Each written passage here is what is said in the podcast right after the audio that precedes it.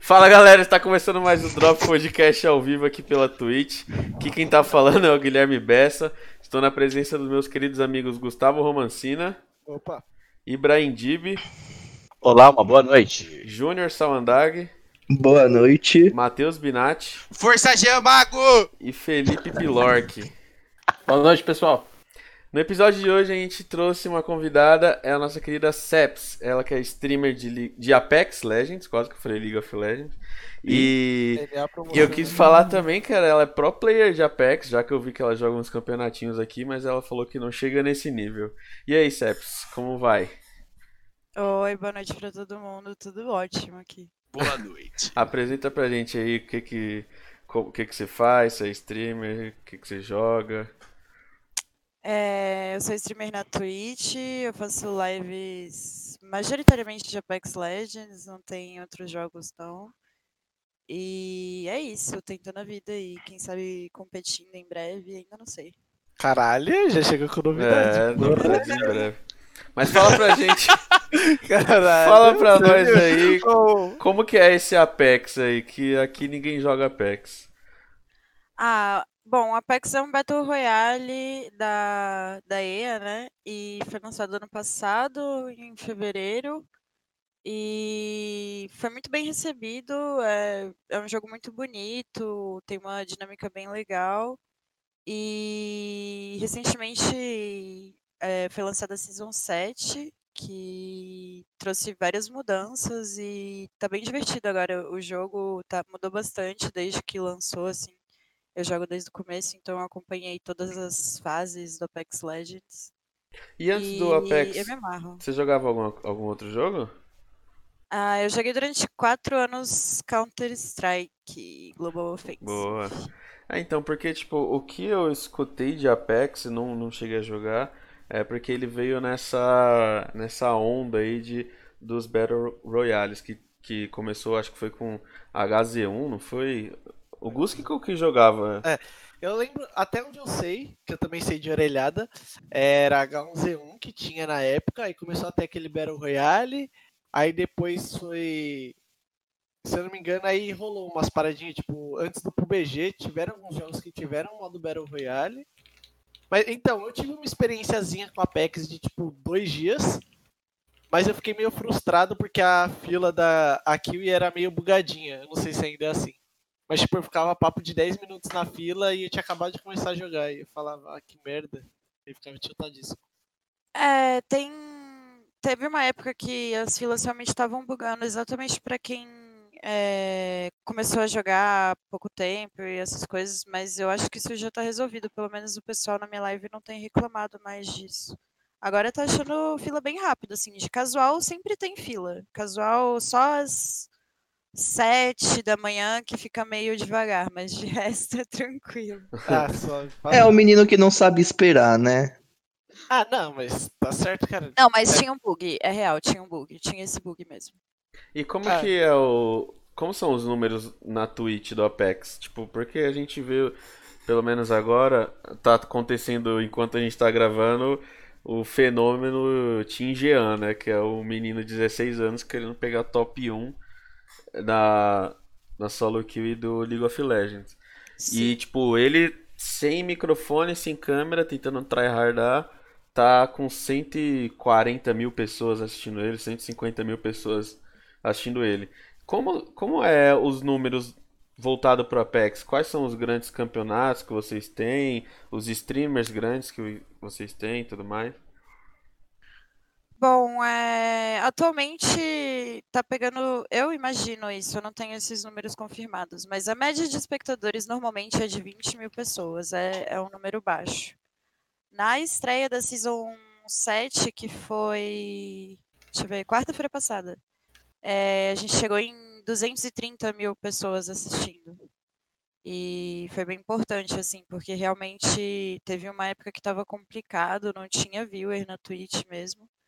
Mas a Season 7 tá, tá contornando as coisas. Pelo menos é isso que eu tenho que eu tenho visto por aí. Muita gente voltando a jogar, muita gente nova colando nas lives, então isso tá bem interessante. E o que você acha? Não é, não é uma média assim, uau. Sim, sim. É, o que, que você acha que, tipo, que falta a desenvolvedora focar pra crescer esses números do jogo? Falta dar uma atençãozinha, falta criar um cenário competitivo melhor. Como que é o cenário competitivo? Tem campeonatos oficiais? É, tem campeonatos oficiais com frequência, tem a LGS, que é um, um torneio que rola mensalmente, se não me engano. E, bom, competitivo ele é mais, mais pegado assim na América do Norte, nos Estados Unidos e etc. E também tem alguns times europeus que são muito bons. Uh, obviamente tem times é, da América do Sul que são bons, mas aí a gente já começa a entrar num, no aspecto da Respawn e da IE, que é que eu, eu não concordo e não gosto muito, que é falta de representatividade em certas regiões. Então, é, por exemplo, a gente não tem uma página oficial do Apex em português ou em espanhol, que são os, dois idiomas que a gente fala na América do Sul, né? Tem outros, mas enfim, Sim. os principais idiomas.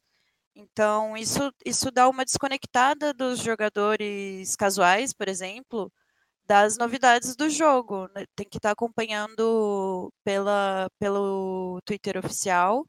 E o Twitter oficial é em inglês. Então, quem não sabe inglês, fica esperando alguém traduzir, ou enfim.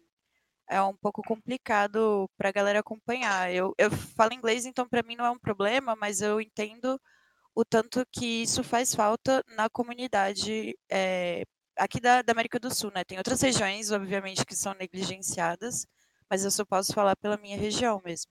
Eu sinto muita falta disso. Eles é... não dão uma atenção para cá, então, né? Tipo, só para Europa, para esses lados dos Estados assim, Unidos. Eles dão o um mínimo de atenção.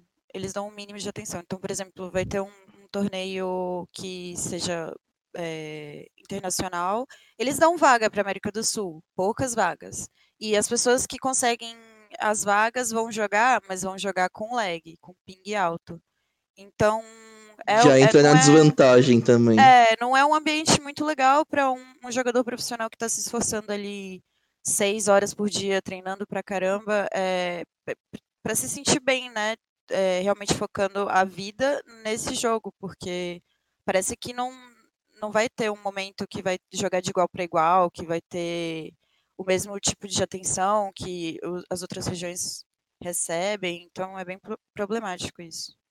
É, real que parece que os caras não dão muita atenção, né? Tipo, se você parar, levar em consideração quanto isso acaba deixando a rapaziada, por exemplo, que quer competir meio bad, porque, por exemplo, ah, sei lá, saiu a atualização nova do game, aí vai sair a atualização de arma no patch notes. Se você não souber inglês, você já topa um, só já toma um tapa na orelha ali. Aí você vai ganhar um camp, você ganha qualify, aí você pra ir jogar lagado ainda, tá ligado? É tipo, parece que várias pedrinhas no caminho que os caras poderiam resolver e que talvez não seja do interesse deles, né? Não sei. E é... aparentemente é problema, tipo, acho que da, da EA, né? Porque não é só com o Apex isso. Lembra do FIFA também que tem esse problema, tudo. Exatamente. A EA Mas... é bem faltosa nesse sentido. E é, é questionável, assim. O, o, a conduta deles é muito questionável, porque parece que eles não querem é, em outras. Resumindo, assim, ganhar dinheiro. Porque é para isso que você cria um jogo e você solta ele para ganhar dinheiro, né? Então, tipo, é muito complicado. Eles, eles não investem numa infraestrutura básica para atender essas regiões que não, não, não são do idioma inglês e, e ficam perdendo jogadores nessas regiões, basicamente. É porque, Você... tipo, o que eu acho, rapidão, lembra, só para aproveitar, tá que, tipo, a EA, ela é uma, uma empresa, tipo, antigona no mundo dos games, né?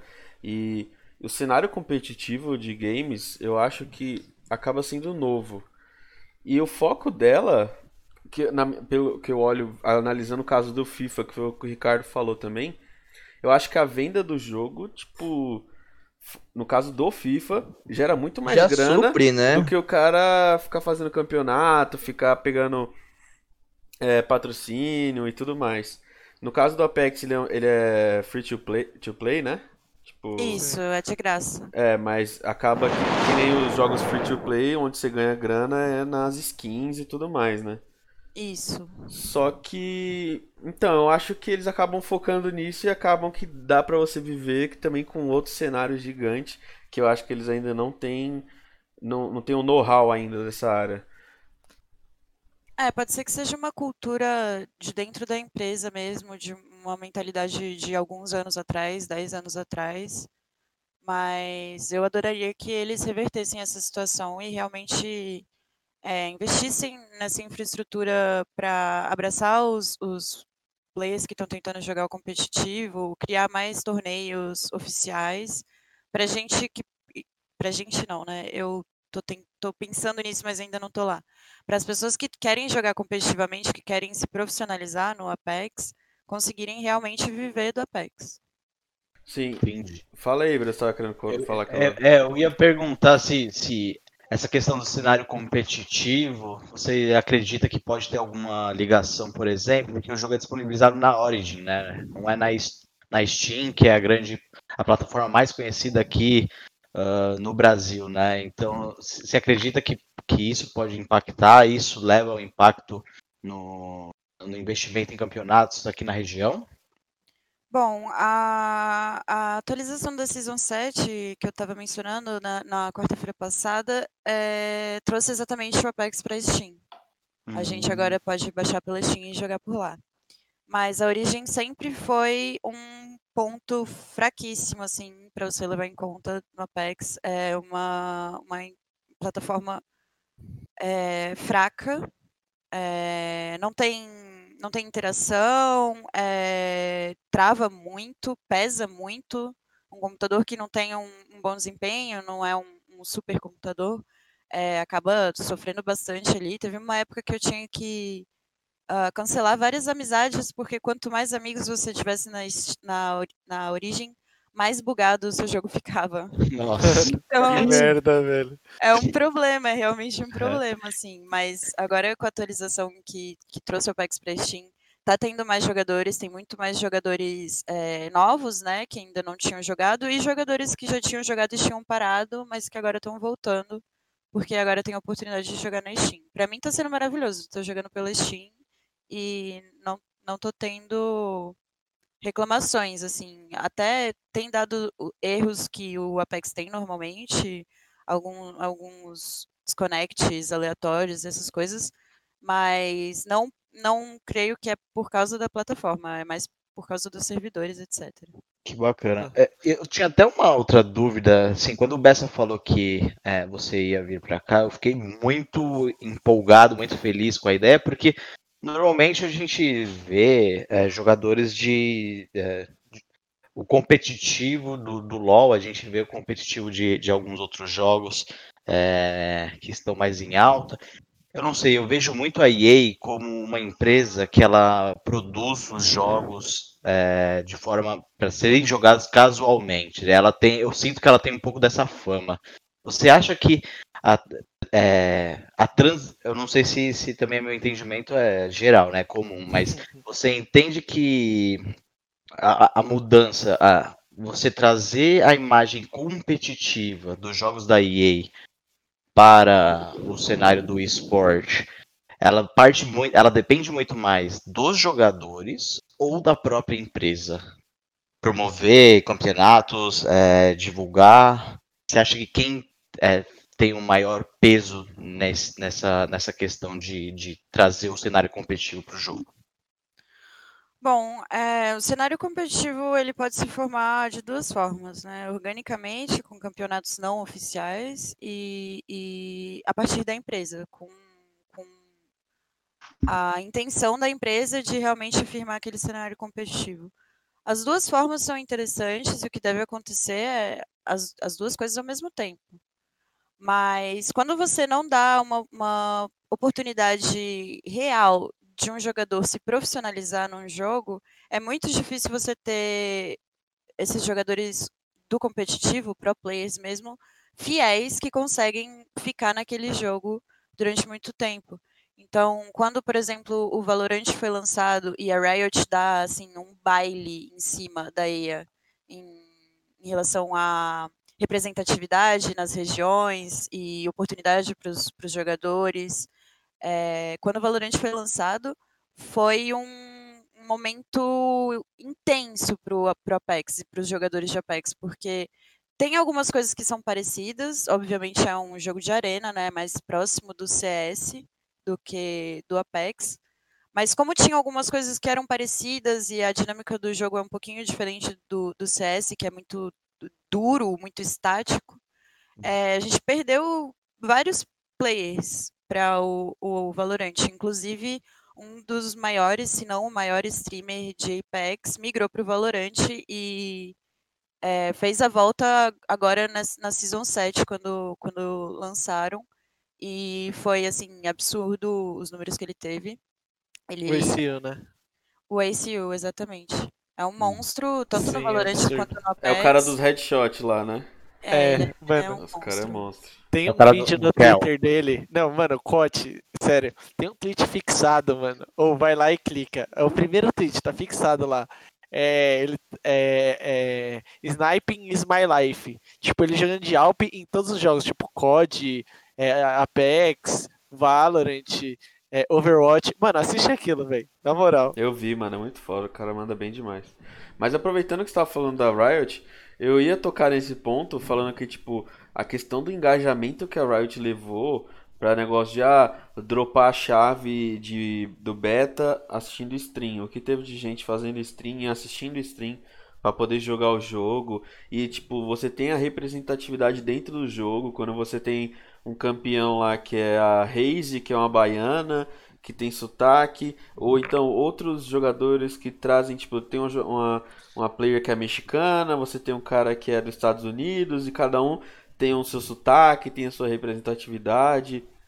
É, fora que, além disso, ele, a Riot, o, o cenário competitivo de Valorant, ele começou meio que da questão orgânica, né, que você falou. Isso. Os players começaram a desenvolver campeonatos, teve a Copa Hakim, teve diversos outros outros campeonatos, então veio o First Strike, que, se não me engano, acho que é o First Strike, que é o oficial da Riot, que é o, o grande, o big deal, entendeu? Então, tipo, nesse caso você teve os dois cenários. No caso do Apex, eu vejo que tipo, o cara não, o cara não tem incentivo pra ser pro player. Como que o cara vai jogar um campeonato lagado, mano?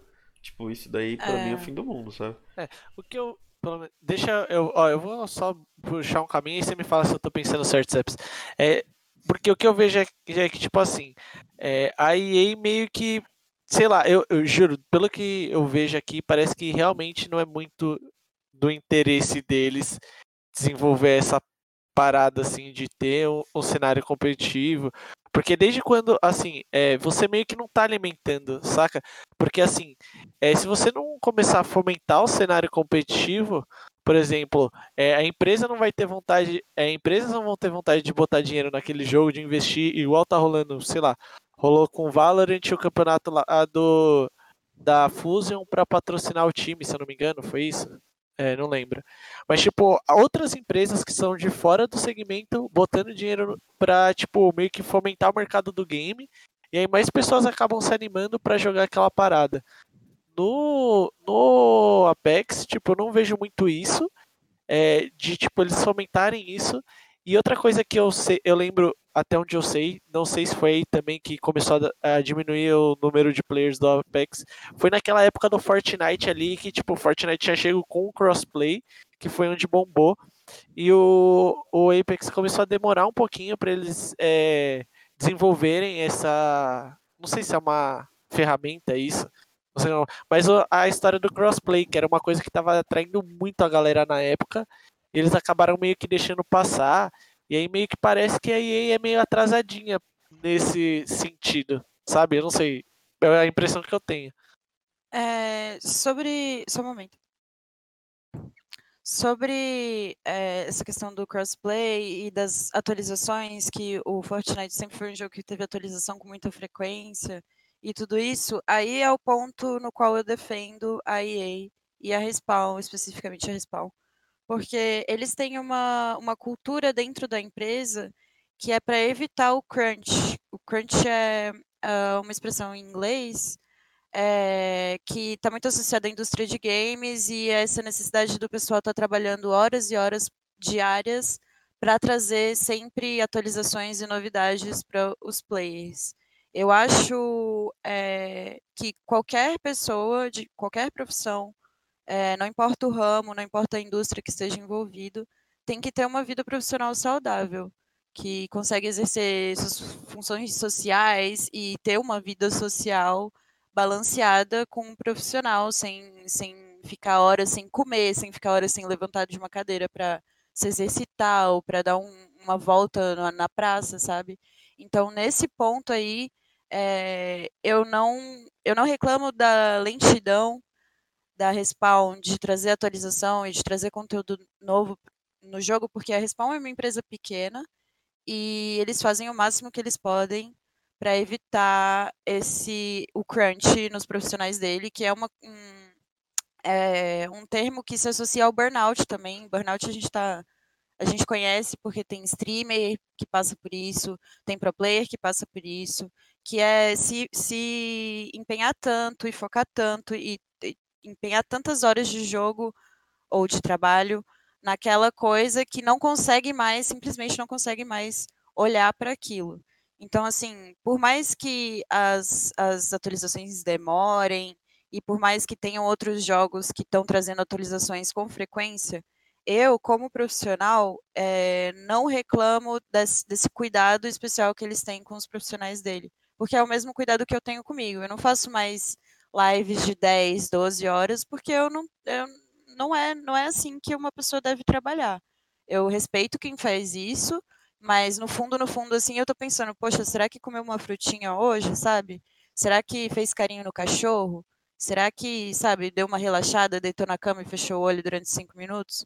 Porque tudo isso faz diferença na nossa qualidade de vida. Então, é, eu, eu tô com eles. Nesse caso aí, eu tô com eles. Eu realmente acho que eles poderiam aumentar o, o, o corpo né, dos profissionais, o, o, a empresa contratar mais pessoas, mas isso aí é com eles, não tem muito o que ah, falar sobre não, isso. É da hora você falado disso, porque, por exemplo, eu não conhecia dessa parte da Respawn e todo esse cuidado que eles têm, essa preocupação, e tipo, é uma parada bem da hora. É, o que eu tinha falado mais era da parada do crossplay mesmo, que todo mundo que tava jogando no PC queria jogar com quem tava jogando no Play. E aí, óbvio que isso demora pra caralho pra implementar, e eu não sabia disso, mas da hora você ter comentado. Bom, é, o crossplay, ele é uma faca de dois gumes, né? Porque é, quem joga no controle, aí eu vou tocar num assunto polêmico. É, então. Do, do crossplay, que é o tal do In Assist, né? É, agora que a gente tá na Steam e que o, o game tá um pouquinho mais é, quente, digamos assim, a gente está tendo muito mais gente jogando no controle e que veio dos consoles também, mas não necessariamente porque você pode jogar no controle no computador, basta conectar ali e pronto. É, mas essa questão do AIM Assist é controversa. É, eu mesma não sei muito bem onde que eu, que eu ficaria, se fosse para ir para um lado ou para o outro, assim, eu não sei onde eu ficaria, porque levar o rajadão que a gente leva dos, dos controle players é bem complicado, assim, o negócio dói. E você fica com aquela sensação de que, poxa, o cara só acertou isso aí porque ele tá jogando no controle, sabe? É, é dolorido, assim.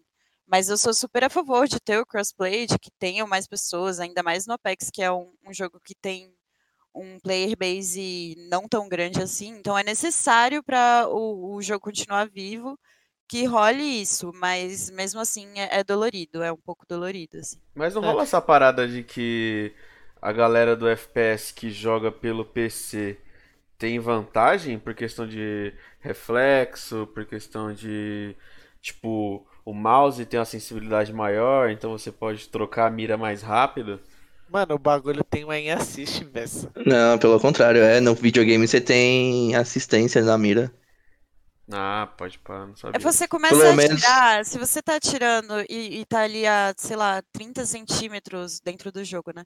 Do boneco, é, a mira cola no boneco. Se ele detecta ali, ele vai colar. E aí você continua atirando e vai pegar no boneco. Então isso é muito problemático, porque no mouse você não tem essa assistência. Você tem que firmar a sua mão e fazer o spray do jeito certo ali.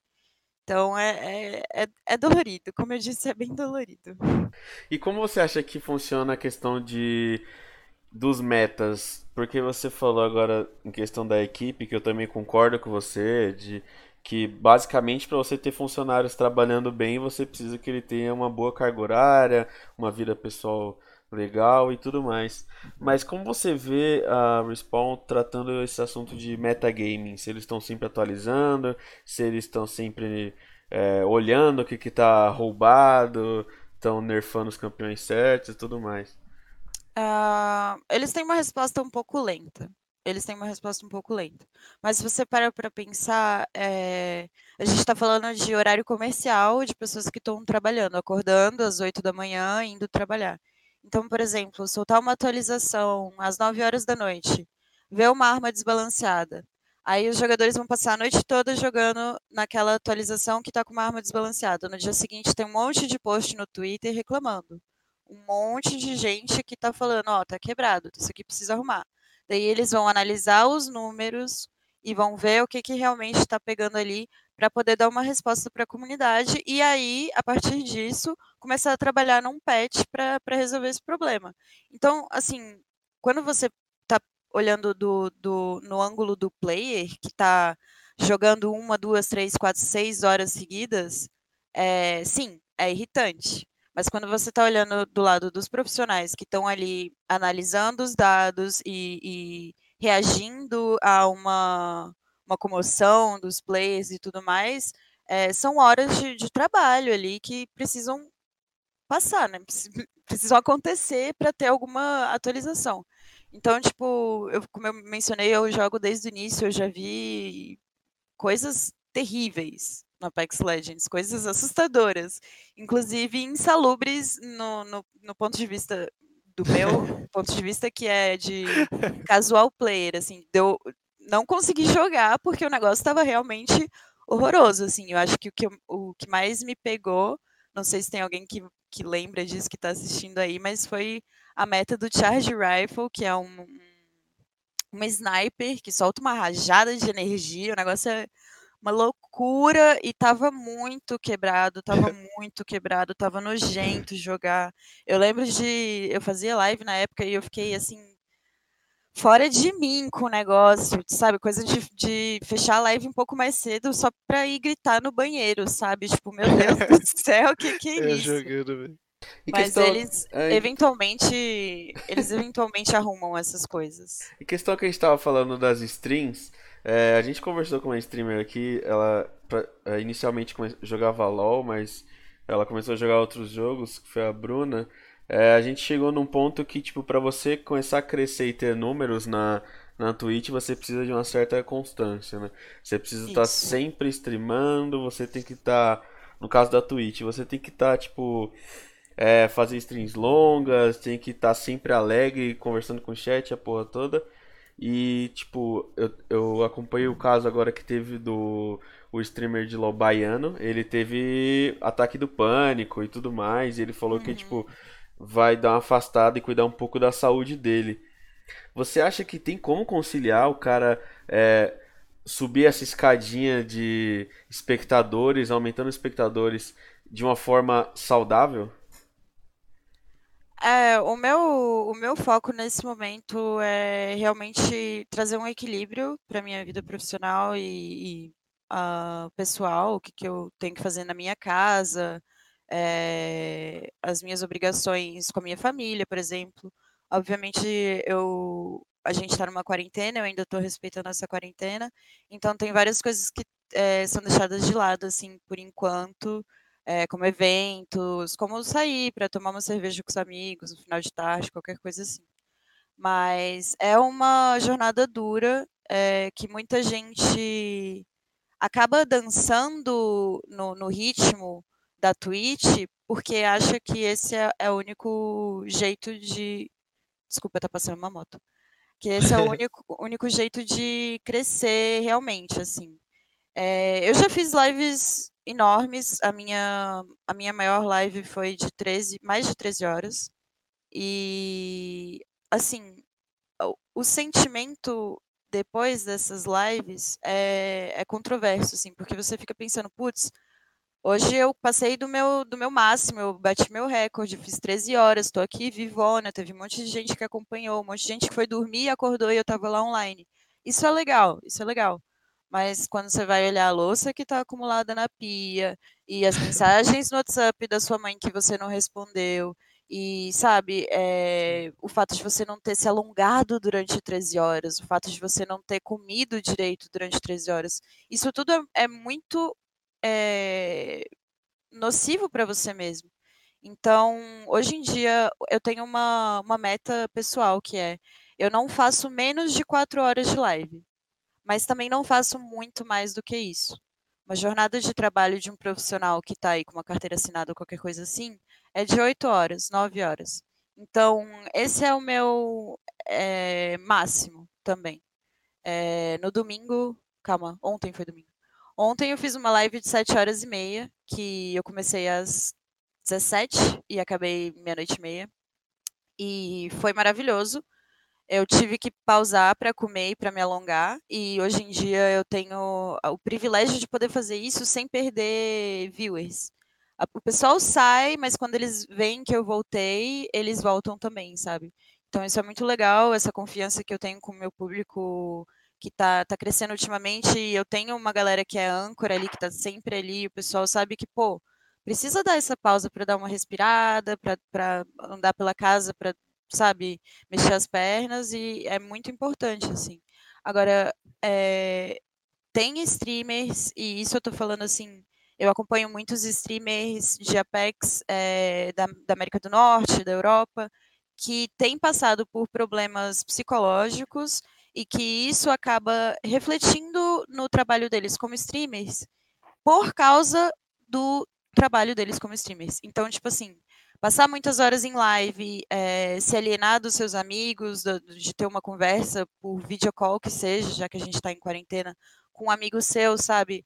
É, tudo isso faz muita diferença. Jogar um pouquinho offline, para falar bobagem com os amigos que você confia. Isso tudo faz muita diferença na, na, na, maneira como você vai engajar com a sua stream, porque, querendo ou não, se você tá bem, a sua stream vai sair legal. Se você tem um carisma, se você tá ali, sabe, alegre, tá ali para conversar com as pessoas, para saber da vida delas, isso vai refletir no seu trabalho.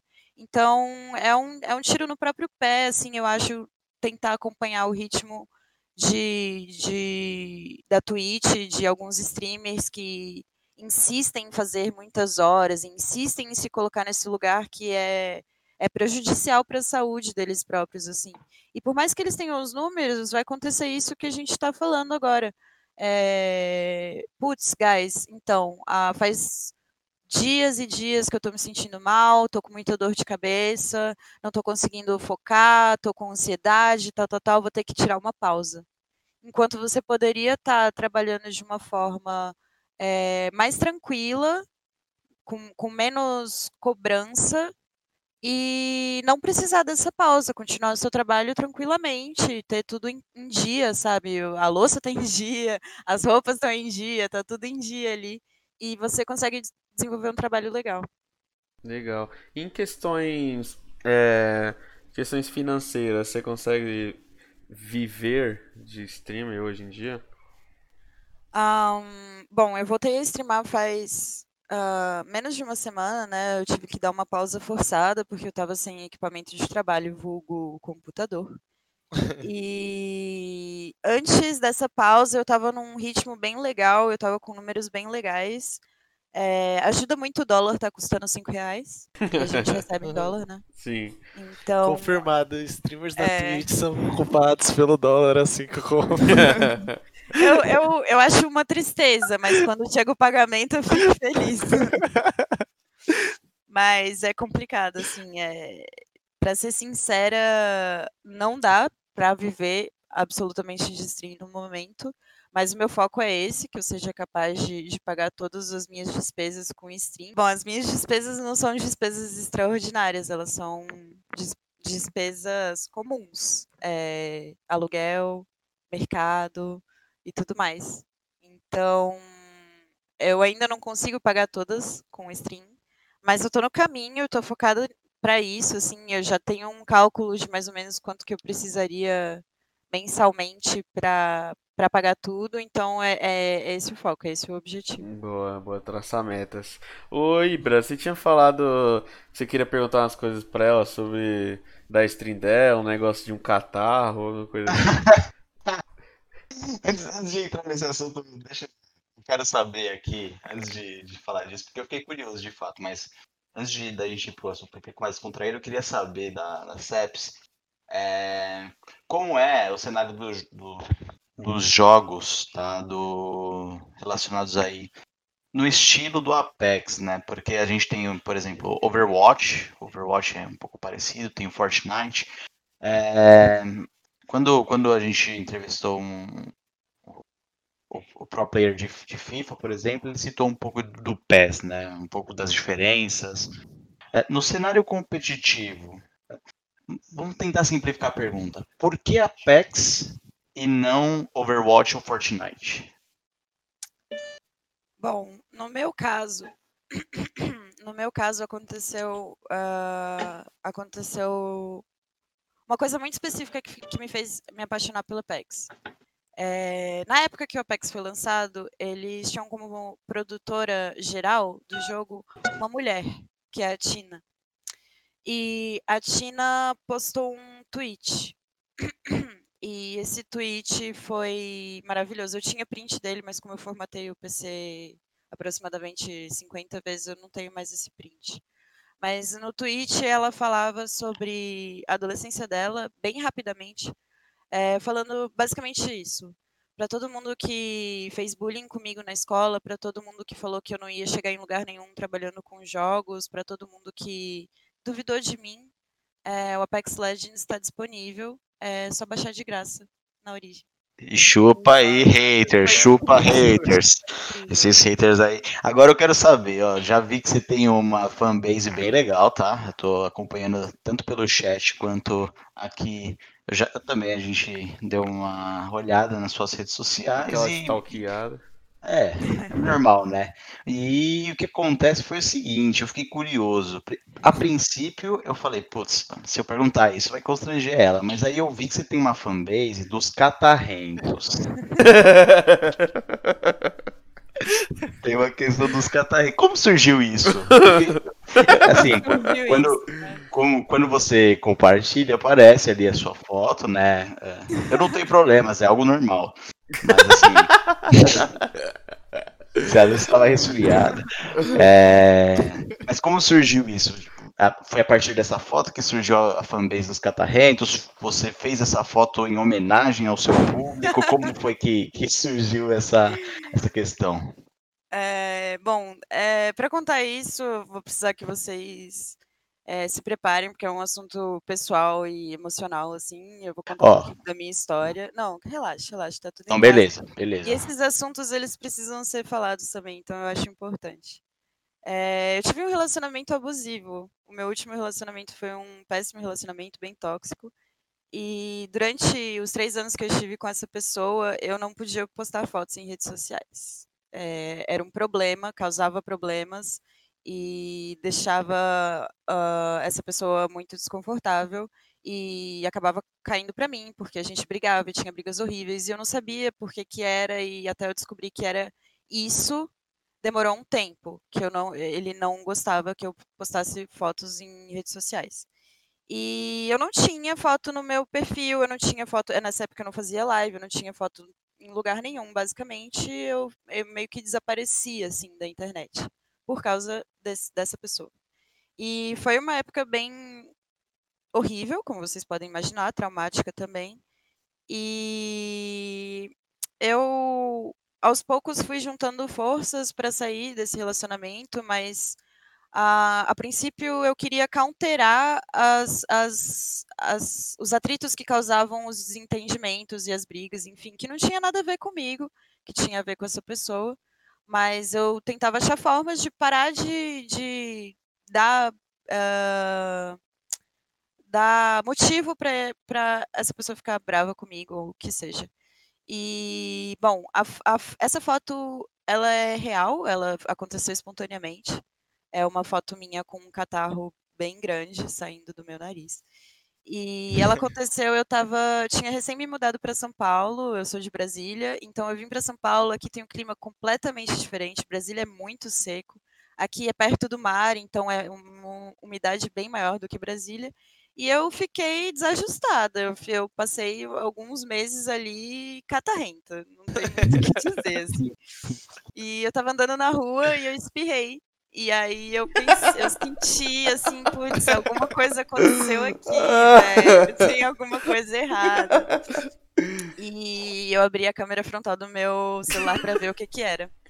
Bom, é, é, a foto é o que é. Eu olhei a câmera e tava lá. E aí eu só tirei a foto. E, e ficou lá durante muito tempo na minha galeria sem eu usar ela. Aí volta para a situação do relacionamento abusivo.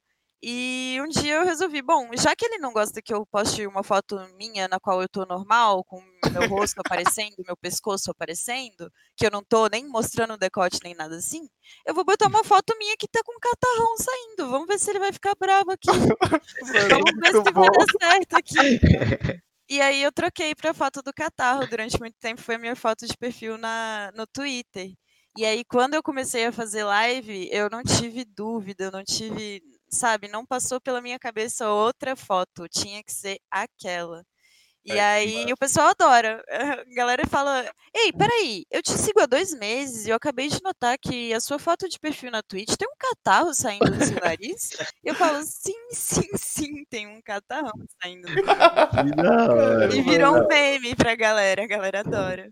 O bom é que, assim, a partir da história, né? eu- pelo que eu ouvi, é um, é um- eu acho que foi um marco aí de superação. Acho que foi algo importante tanto para você, ah, quanto algo marcante para o seu público, né? Então, que legal. Fico feliz aí. Tá- Mas tá tudo certo? Já passou? Não, tá tudo ótimo, tá tudo ótimo. Beleza.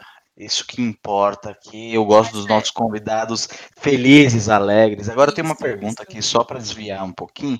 Claro. O, o s- eu sou péssimo com biologia, tá? É, assim, seps tem alguma coisa a ver com septo? Porque, né, vai Não, que... não né? Eu sou péssimo em biologia. Porque o catarro tava lá. Eu deixei claro pensei que eu que- sou péssimo com Pensei que biologia. tinha vindo de asepsia. Não, é, meu nome é Serena e é, eu ganhei esse apelido de uns amigos meus e eu não usei ele durante muito tempo. Os meus amigos pessoais mesmo, pessoal de Brasília. Aqui em São Paulo não tanto, porque quando eu mudei para São Paulo eu já jogava CSGO, eu já tinha, digamos, uma carreira é, com jogos, então eu já tinha uma galera que me conhecia por CEPs, mas assim, os meus amigos antigos, pessoais que, que é, são de Brasília, me conheciam antes desse momento, me chamam de C, porque meu nome é Serena, virou C.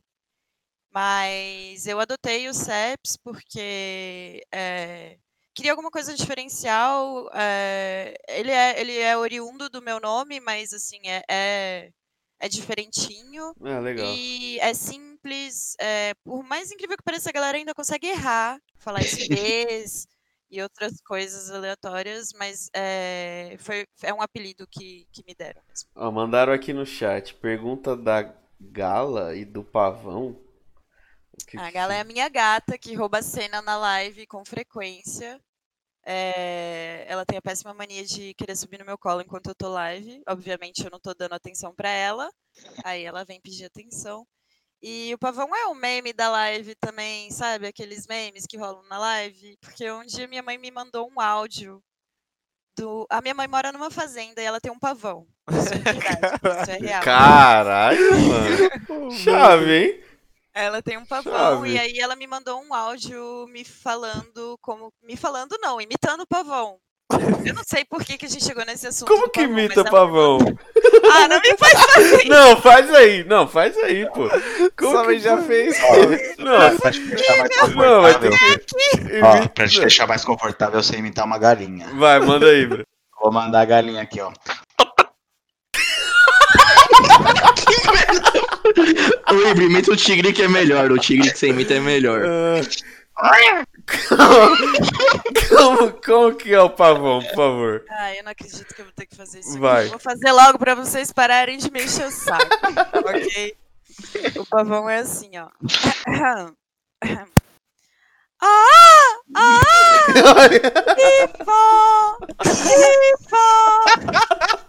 FIFA! FIFA! Muito bom, muito bom. Gostei de uma vez. Mas tem esse fifão mesmo? Ó, o áudio da minha mãe era assim. Se minha mãe falou, eu acredito. Caralho, eu não sabia Tô que. entrando no YouTube agora pra ver como que faz o barulho Eu fiz isso hoje. Muito bom. Fifão, nossa, muito bom, velho. Não, você tem que pôr isso de sub, tá ligado? Quando alguém dá um sub, tem que botar um Não, pavão. nem, nem brinca, nem brinca, porque tem um monte de viewers da live aí, certeza que eles vão querer isso. Era petição. Ô, Sex, agora vamos mudar um pouco o foco. Eu queria falar da sua carreira de pro player que está por vir. Você Está tá jogando vir. uns campeonatinhos aí. Como é que tá? Você tá, tá mandando bala no pessoal? É, bom, eu vim do CS, né? No CS eu tentei jogar competitivamente é, durante vários anos, assim. No, no primeiro ano não foi tão pegado assim, eu não tava, ah, eu preciso ter um time. Mas ali do segundo ano em diante eu já tava é, querendo me provar, eu sou muito competitiva, muito competitiva. Então, é, eu já comecei a procurar um time, maior parte do tempo de garotas, apesar de já ter brincado com times mistos também. Mas quando eu entrei no, no Apex, quando eu comecei a jogar Apex, eu tinha acabado de parar de jogar CS por causa do desempenho do meu computador. E aí eu baixei o Apex e rodou legal, então eu meio que falei, ah, vou tentar jogar Apex para me divertir, porque eu tô sem nada para jogar. E aos poucos, com ah, a experiência que eu fui pegando mesmo dos jogos, aprendendo com pessoas que jogavam comigo que eram melhores do que eu e tinham ah, mais habilidade no jogo, eu, eu fui melhorando também. E a galera começou, a- o- eu começar a fazer stream veio de um, um pedido de várias pessoas para mim, porque eu jogava bem. E aí eu comecei a fazer stream, aí o rendimento do PC cai um pouquinho também, porque a stream pesa. E eu continuei jogando ah, for fun, assim, bem casual. Eh, nem jogar ranked direito eu jogava quando eu comecei a jogar Apex. E ah, mês passado eu fiz uma vaquinha, porque o meu computador, eh, ele, tipo, ele basicamente gritou comigo e falou, eu não consigo mais fazer live. E eu fiz essa vaquinha e eu consegui arrecadar a grana em, tipo, menos de uma semana para trocar de computador. Então, Caramba, com o apoio da galera que que compartilhou e que eh, doou para essa vaquinha, eh, me deu um gás absurdo assim de me provar e de provar para essas pessoas de que eles estavam fazendo um investimento certo e de que eu ainda tenho muita coisa para oferecer, que não é só fazer a live e jogar amigavelmente, brincando e tudo isso.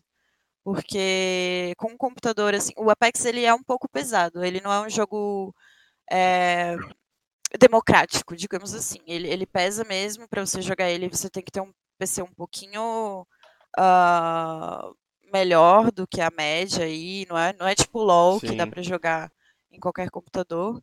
Então, Aí farpou. Farpei nada. Isso é maravilhoso do LoL. Isso é maravilhoso. E é a mesma Sim. coisa do Free Fire, sabe? É incrível. Sim, e sim, por isso que eles fazem tanto sucesso, porque eles são Uhum. mais democráticos. Sim.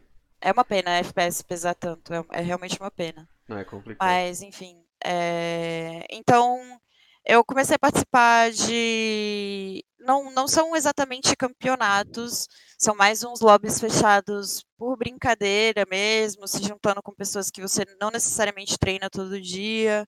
É, participei, a gente fez uma iniciativa no Apex que eram as skins da zoeira, que era basicamente ah, 60 jogadores é, vale tudo. Então podia fazer o que quisesse ali naquelas, naquelas screens da zoeira. Foi muito divertido, mas obviamente não era uma coisa assim profissional, nem nada competitivo, não estava valendo nada, era apenas para a gente brincar, se conhecer, eh, juntar a comunidade de Apex, né, trazer os- esses jogadores casuais, esses viewers das lives, esses streamers, para todo mundo se unir, porque ah, o Apex ele tem pouca gente, mas as pessoas estão lá. essas pessoas existem. Então, a gente pode ficar esperando a, a IA fazer alguma coisa por nós, ou a gente pode arregaçar as mangas e tentar fazer alguma coisa por nós mesmos, assim, as skins da zoeira eram isso. E depois participei de uma, como se fosse uma screen da zoeira, só que de hispânico falantes, que foi uma iniciativa de um amigo streamer, o Zolden, ele criou uma lobby fechada e era uh, umas brincadeirinhas, como se fosse uma gincana do Apex, assim, que foi muito legal também. Depois disso, participei uh, da Screen das Minas, que aconteceu um tempinho atrás, foi muito divertido, a gente quase conseguiu fechar um lobby, que são 60 jogadores, é, só de mina, foi muito legal, o, o, me surpreendi com o nível das minas, assim, que estavam jogando, muita mina braba ali, e também uh, algumas vezes completei em algumas screens. Screens são treinamentos é, periódicos, né? No, no caso da, do Apex, acontece todos os dias às 19 tem screen é, pela GLL, que é quase oficial, assim. Então, alguns amigos me chamavam para completar e eu completava e fui adquirindo um pouquinho de de experiência no competitivo, porque o, o Apex casual e o Apex competitivo, inclusive o Apex é, ranqueado, são três coisas completamente diferentes uma das outras. Então, é difícil uma pessoa que está vindo do casual conseguir um bom desempenho numa screen, porque é, um, é outro jogo completamente, assim. As screens terminam na zona 6. As casuais, tem casual que termina, não fechou nem a zona 1 tem a Zona 2. Então é, é outro jogo, assim.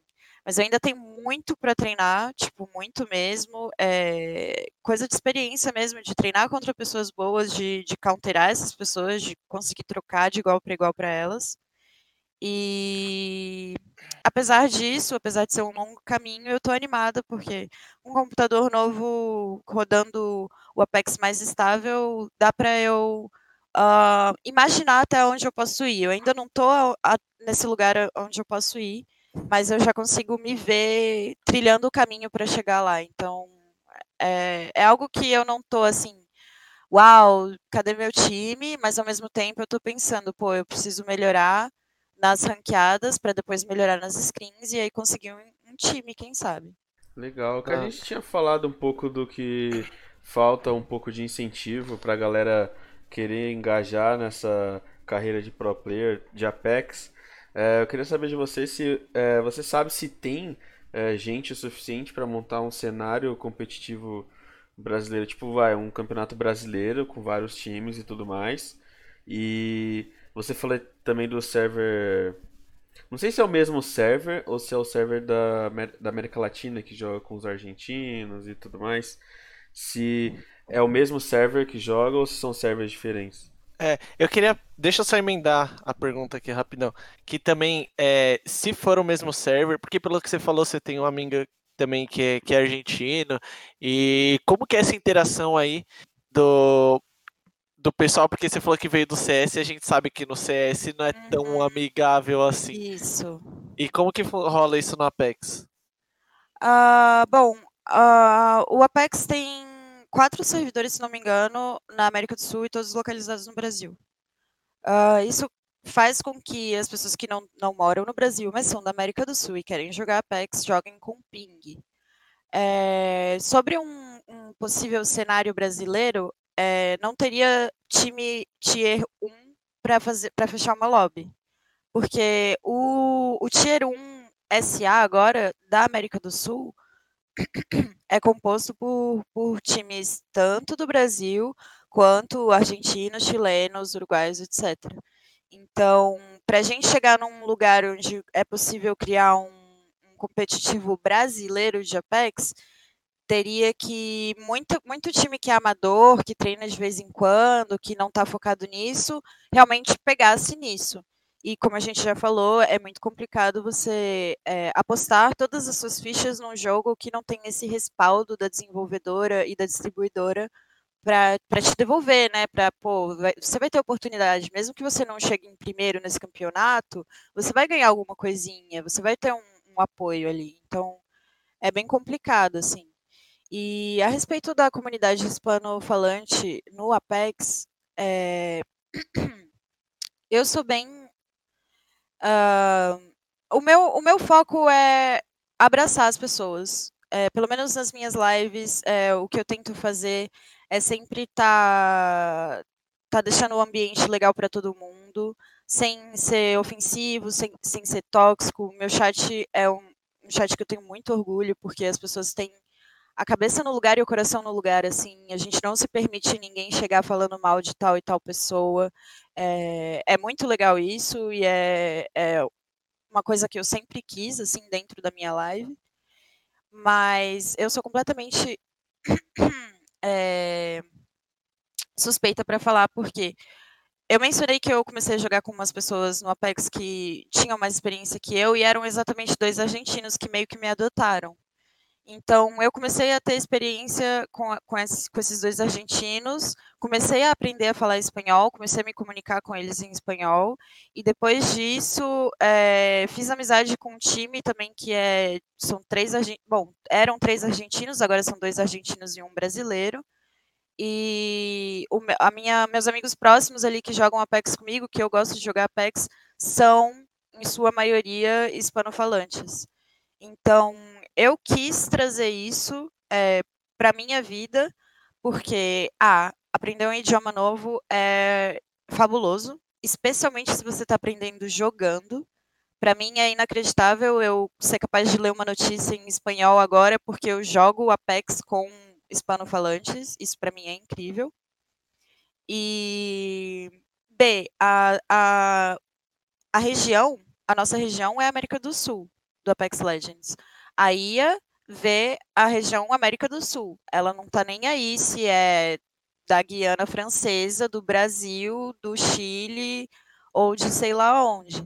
Então, uh, eu vi que a gente teria uma potência, a gente tem uma potência se a gente explorar essa, essa questão dos hispanofalantes.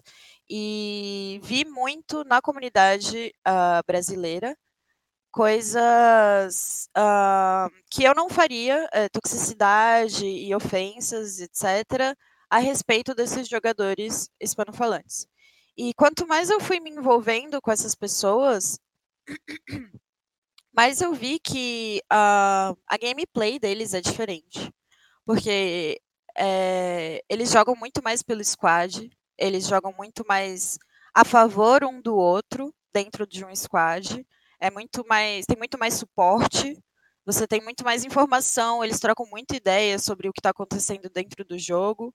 E eu gostei muito mais de jogar com essas pessoas do que eu, as pessoas que eu costumava jogar, que são do Brasil, que não me davam uma segurança, que não me. É, me apoiavam no sentido de, de me fazer sentir uma boa jogadora. E isso tudo fez muita diferença. Então, é, para mim, a, a, real, o real foco do, do cenário SA é fazer que a IA veja a gente como um cenário sólido, um cenário unido. Só um minuto, gente, que eu tô com a voz craquelando. Bom, é, então o, o, o que eu vi foi que a gente é, teria muito mais força se a gente se unisse. E é uma das coisas que eu venho perseguindo.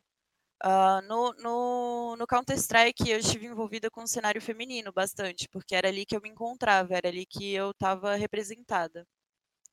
Agora, no Apex, que é um jogo novo, que a comunidade não é tão machista, que a comunidade está se formando é, baseada em, em, outros interesses, em outras prioridades, é, eu achei que o meu foco e o meu interesse e a minha, o meu empenho poderia ser desviado para essa, essa situação da comunidade SA se unir, da, do, do cenário SA se unir. Porque existem minas, as minas trocam de igual para igual, elas estão aí para jogo, não tenha dúvidas disso. Mas, uh, por exemplo, me perguntaram sobre os, os campeonatos internacionais, etc. O primeiro grande campeonato de Apex que teve foi na Polônia. E eles fizeram meio que invitando é, pessoas que tinham conseguido o rank de predador, que é o rank mais alto do Apex. Então, teve muita garota envolvida. Porque não era uma questão ali de time, era uma questão de você ter um desempenho da hora no, no jogo. E tiveram três ou quatro garotas jogando, e uma que, que era um time russo, o 789, chegou muito bem nas finais. Eles foram muito bem. Quem acabou ganhando foi a TSM, e a TSM te, tem um histórico maravilhoso dentro do Apex, eles são definitivamente a maior equipe. Mas mesmo assim, as minas estavam lá em squads mistos e jogando de igual para igual. Então, assim, é, o meu foco é que isso aconteça mais do que existir um cenário feminino uh, alheio, digamos assim, com campeonatos específicos e tudo isso. Eu realmente acho que a gente tem potência para se tornar um, um, dos primeiros jogos nos quais as minas estão ali no, no, cenário competitivo um, misturado, porque o cenário competitivo é misto, né? Tem muita gente que se engana achando que é masculino versus feminino.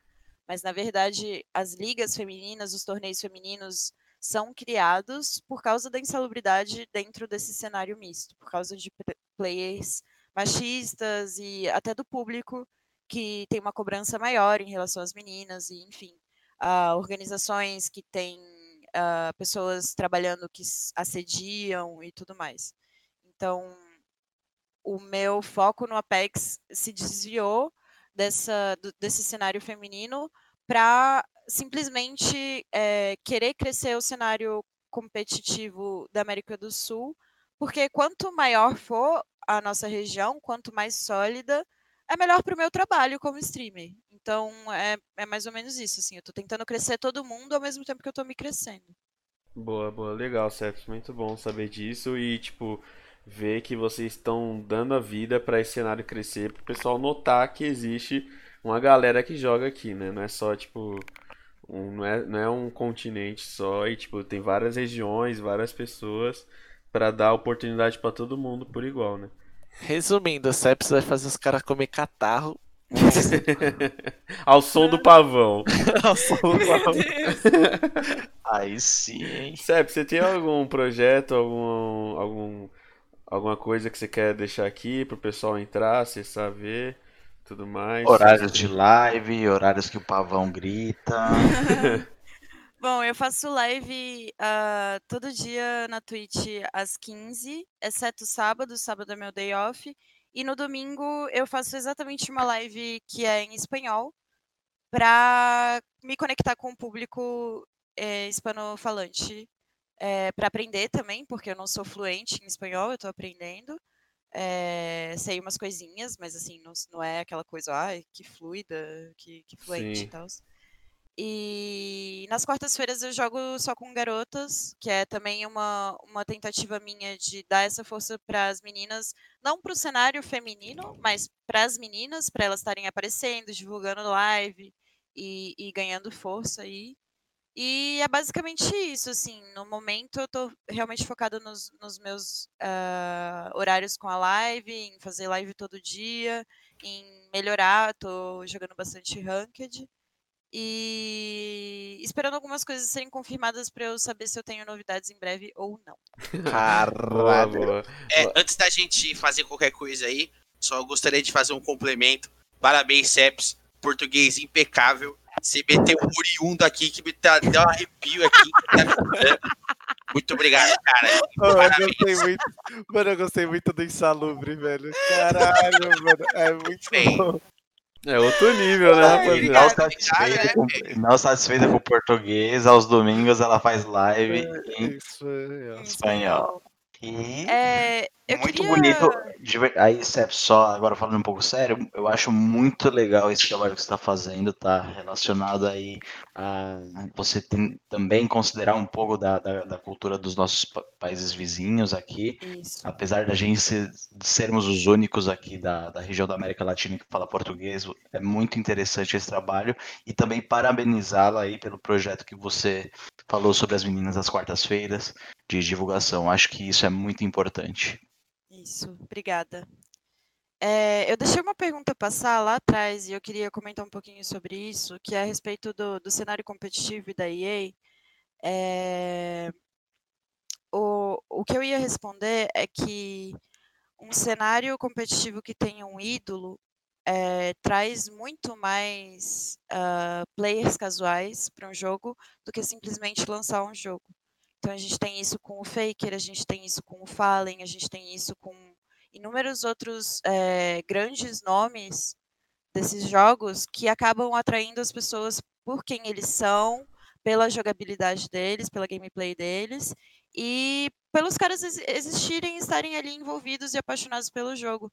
Eu acho que a, a IA perde muito não vendo o potencial de exaltar essas pessoas que passam tantas horas do, do dia deles jogando e treinando e melhorando, porque ter um ídolo dentro daquele jogo é muito importante. Eu tenho os meus ídolos dentro do Apex, mas a maioria deles não é brasileira nem da América do Sul. É, são, são pessoas da América do Norte com as quais eu me identifico, tanto em game quanto outgame, com a, as ideias e tudo mais. E fica aí, meu, poxa vida, Respawn e EA, por que, vocês não dão mais apoio para os nossos jogadores competitivos? É. é. mano, tem que dar moral. Então, eu baixei o Apex para jogar, foi tipo. É, eu jogava CS também. E eu tava fissuradão em jogar Valorant, caiu beta. Aí, misteriosamente, eu falei, eu vou jogar Apex porque, mano, esse maluco é insano. Foi literalmente por isso que eu baixei Apex. E eu joguei lá umas das partidas, eu fiquei puto porque não achava game. E aí eu parei, mas, mano, se o pessoal dá uma moral aqui também pro pessoal do Brasil, é, é, então, é esse tipo... caminho que você falou. É, ninguém me perguntou, mas eu vou deixar aqui também o meu, o meu nome brasileiro, assim, que eu acho que é a, a força do Apex. É Menino Ritim, Rhythm é o nick dele. Jogou pela INTZ, jogou com Ninex, que hoje em dia está focado no COD, mas também jogava Apex. É, Ritim para mim é um jogador completo. Ele é excelente pessoa, excelente profissional, excelente jogador. É, e com certeza ele é um ídolo, mas eu não posso. Bom, é meu amigo, mas é meu ídolo também. Então. Pesquisem ele, viu? O moleque é brabo, o moleque é brabo. É, ele comentou aqui no chat no começo, eu já fui Sim, atrás é um dele, lindo, já. Lindo. Mas boa. É, tipo, que nem no, no Free Fire tem o Nobru também, que fizeram uma puta campanha em cima dele. E. E tipo, eu, eu não sei se vocês veem, mas acho que na página do Valorant Brasil eles ficam postando clutches da semana, Sim. assim. É tipo, a, as minas, tipo, qualquer um que manda um clutch pra eles, eles vão lá e postam, e tipo, eu acho isso. Caralho, está incentivando os caras a produzir conteúdo pra você de graça, sabe? Isso é, é foda. Eu, eu tenho inveja da Riot. Eu tenho inveja. Basicamente isso. Beleza. Da Valve não, mas da Riot sim. Beleza, Seps. Eu acho que foi isso. Esclareceu pra gente bastante coisa do Apex, do cenário de Apex e como que um pavão faz. É, queria agradecer muito por ter aceitado o convite. E é isso, mano. Valeu mesmo. Obrigadão. obrigada a você, gente. Foi um prazer. É nóis. Falou, galera. Até a próxima. Muito obrigado. Um beijão e tchau, tchau. Boa noite. Minas, faz o encerramento aí. Ai, tô, tô sem criatividade. Vou, vou tentar, vou tentar, vou tentar. Fa faz a uva, cara. Não, eu vou fazer um bravo, vou fazer um bravo que eu aprendi hoje. Vai.